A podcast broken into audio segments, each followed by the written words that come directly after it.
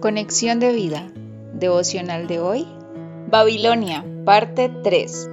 Dispongamos nuestro corazón para la oración inicial.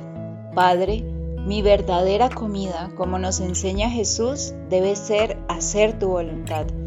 Por eso quiero que todo lo que haga sea para tu gloria. Guíame por tu espíritu a honrarte, aun en el alimento que me provees, cuidando mi cuerpo que es templo de tu Espíritu Santo.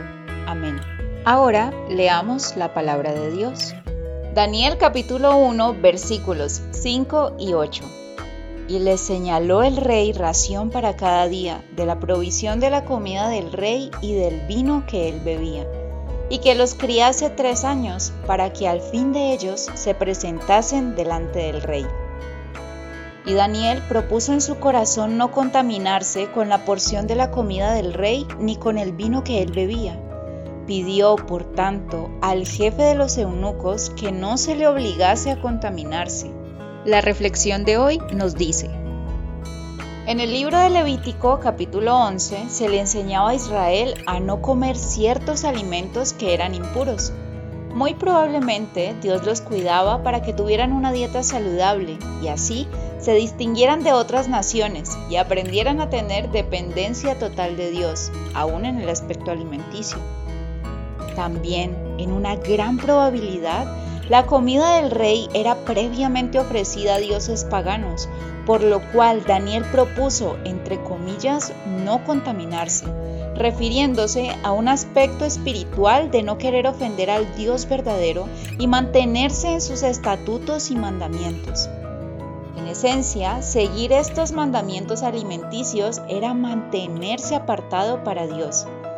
En contraste, recibir los manjares del rey era unirse a las costumbres e identidad cultural de una nación pagana, pero también significaba dejar de cumplir el principio de que no solo de pan vive el hombre, sino de toda palabra que sale de la boca de Dios.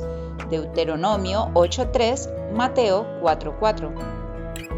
En el Nuevo Testamento se aclara que no estamos llamados a distinguir entre alimentos puros e impuros, ni a tener en cuenta este mandamiento acerca de la comida, pues era solo para Israel. Y en Hechos capítulo 15 se determinó y aclaró este tema en cuanto a los seguidores de Jesús.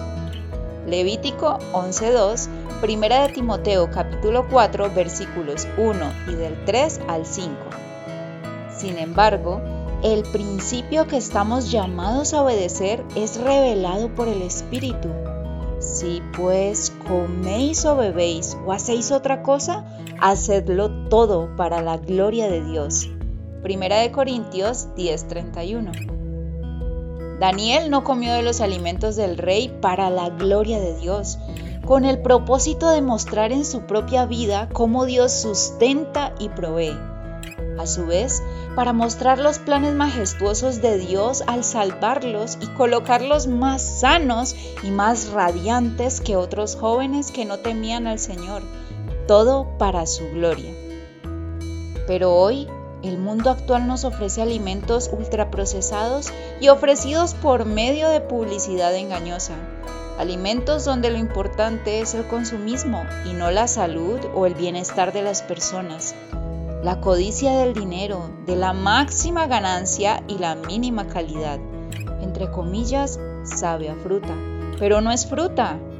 En esencia, no le dan la gloria a Dios porque se sustentan en la mentira. Reflexionemos, hermanos, en lo siguiente. Lo que comemos o dejamos de comer, ¿lo hacemos para dar gloria a Dios, quien nos provee los alimentos y todo lo que tenemos?